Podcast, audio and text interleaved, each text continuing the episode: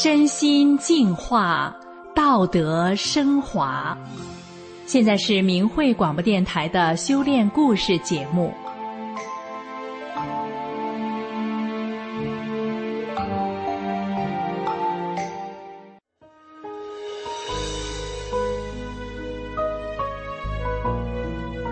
俗话说：“家家有本难念的经”，而这家庭经中。恐怕要数婆媳经最难念。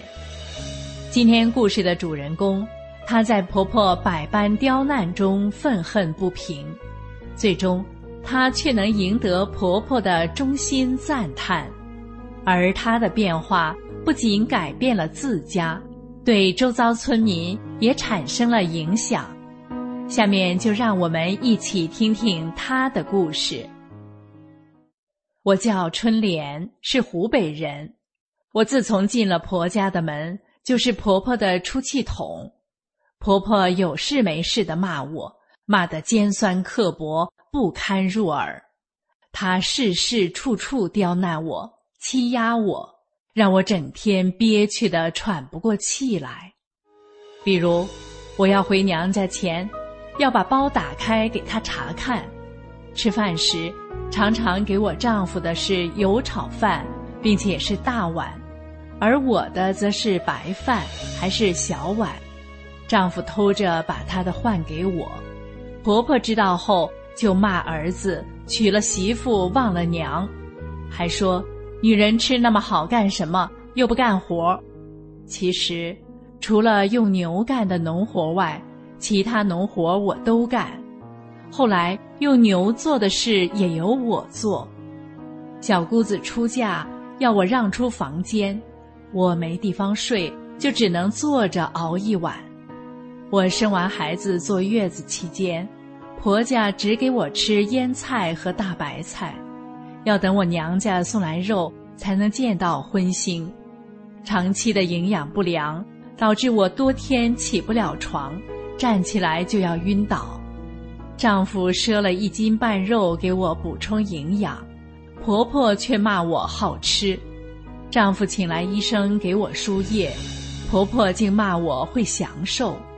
最后医生都听不下去了，对婆婆说：“你儿媳妇太虚弱了。”大年初三，我们姐妹都回娘家拜年，我却要在婆婆家办年酒，招待小姑子、姑爷一家。那时婆婆只有五十来岁，身体很好，她却偏偏不做，等着我侍奉。我忍受不了婆婆的所作所为，经常跟她干仗。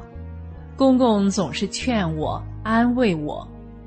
公公去世前，担心他走后这个家散了，在病榻上嘱咐我不要跟婆婆一般见识，说她就是那样一个人。一直以来，不知挨了公公多少打，就是改不了。希望我守住这个家。望着即将离世的公公，我承诺会好好跟丈夫把两个孩子抚养成人。公公听了，这才放心的离去。家境贫穷，加上婆婆的百般刁难，我觉得度日如年。一九九六年，法轮大法传到了我所居住的小村子。这是一种佛家的修炼方法。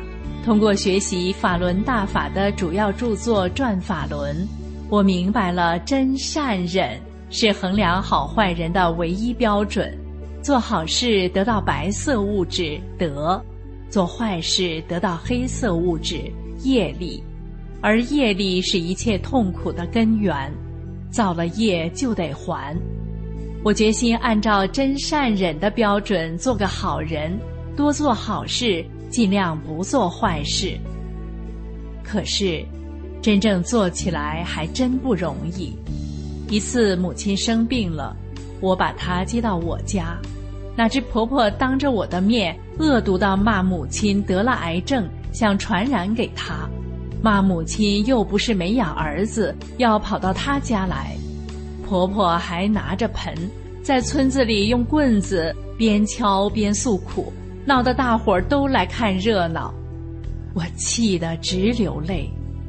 母亲一边劝我不要跟他一般见识，一边心疼女儿说：“春莲呀，我以为你能干又善良，在兄弟姐妹几个中应该过得最好，哪晓得你过得这样艰难。”我努力的忍着，婆婆依然是天天骂我，处处刁难我。一天。我清晰的梦到，有一世我是婆婆的小女儿，她最疼爱我，把所有的心血都倾注在我的身上。我想，也许我生生世世欠婆婆的太多，我下决心善待婆婆，把欠下的业债偿还掉。有时头脑中翻出婆婆对我的种种恶言恶行。心中的怨气便不停的往上涌，甚至想着，我这修大法，让他降服太划不来了。可我马上想到，这样的念头不符合真善忍，我要去掉它。渐渐的，心里就平静下来了。有时听到婆婆的骂声，我就想，她在给我得。这样一想。我就不那么恨她了，反而觉得他很可怜。随着时间的流逝，我的两个儿子都已成家立业，都在城里买了房子，我也跟着一起到城里帮他们带娃。婆婆也不知不觉到了八十多岁的高龄，她的吃喝穿戴等等都是我在打理。儿子儿媳妇在我的带动下也都很孝顺，都经常给她钱花。二零二一年，婆婆生病，我把她接到城里住着治疗，无微不至的照料她，尽心尽力的帮她调养。婆婆康复之后，又把她送回老家。到了年末，婆婆的手摔伤了，因为快要过年了，孙子也都放寒假了。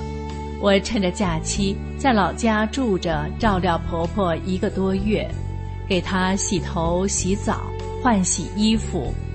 婆婆感动地说：“你就是我的好女儿，你比我的亲女儿还好啊。”村里的人见了婆婆就说：“想当初你是怎么对你儿媳妇的？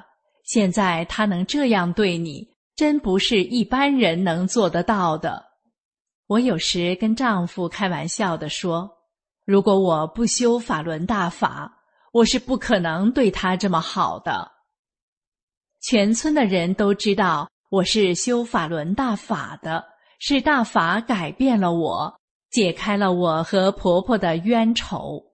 他们个个都佩服的不得了，都认为法轮大法好，也明白了中共对法轮大法的诋毁。都是造谣，全村除了三个人外，全都声明退出中共的党团队组织。我还善心劝导婆婆不能骂人，骂人会失德。渐渐的，婆婆也改变了许多，也不再骂人了。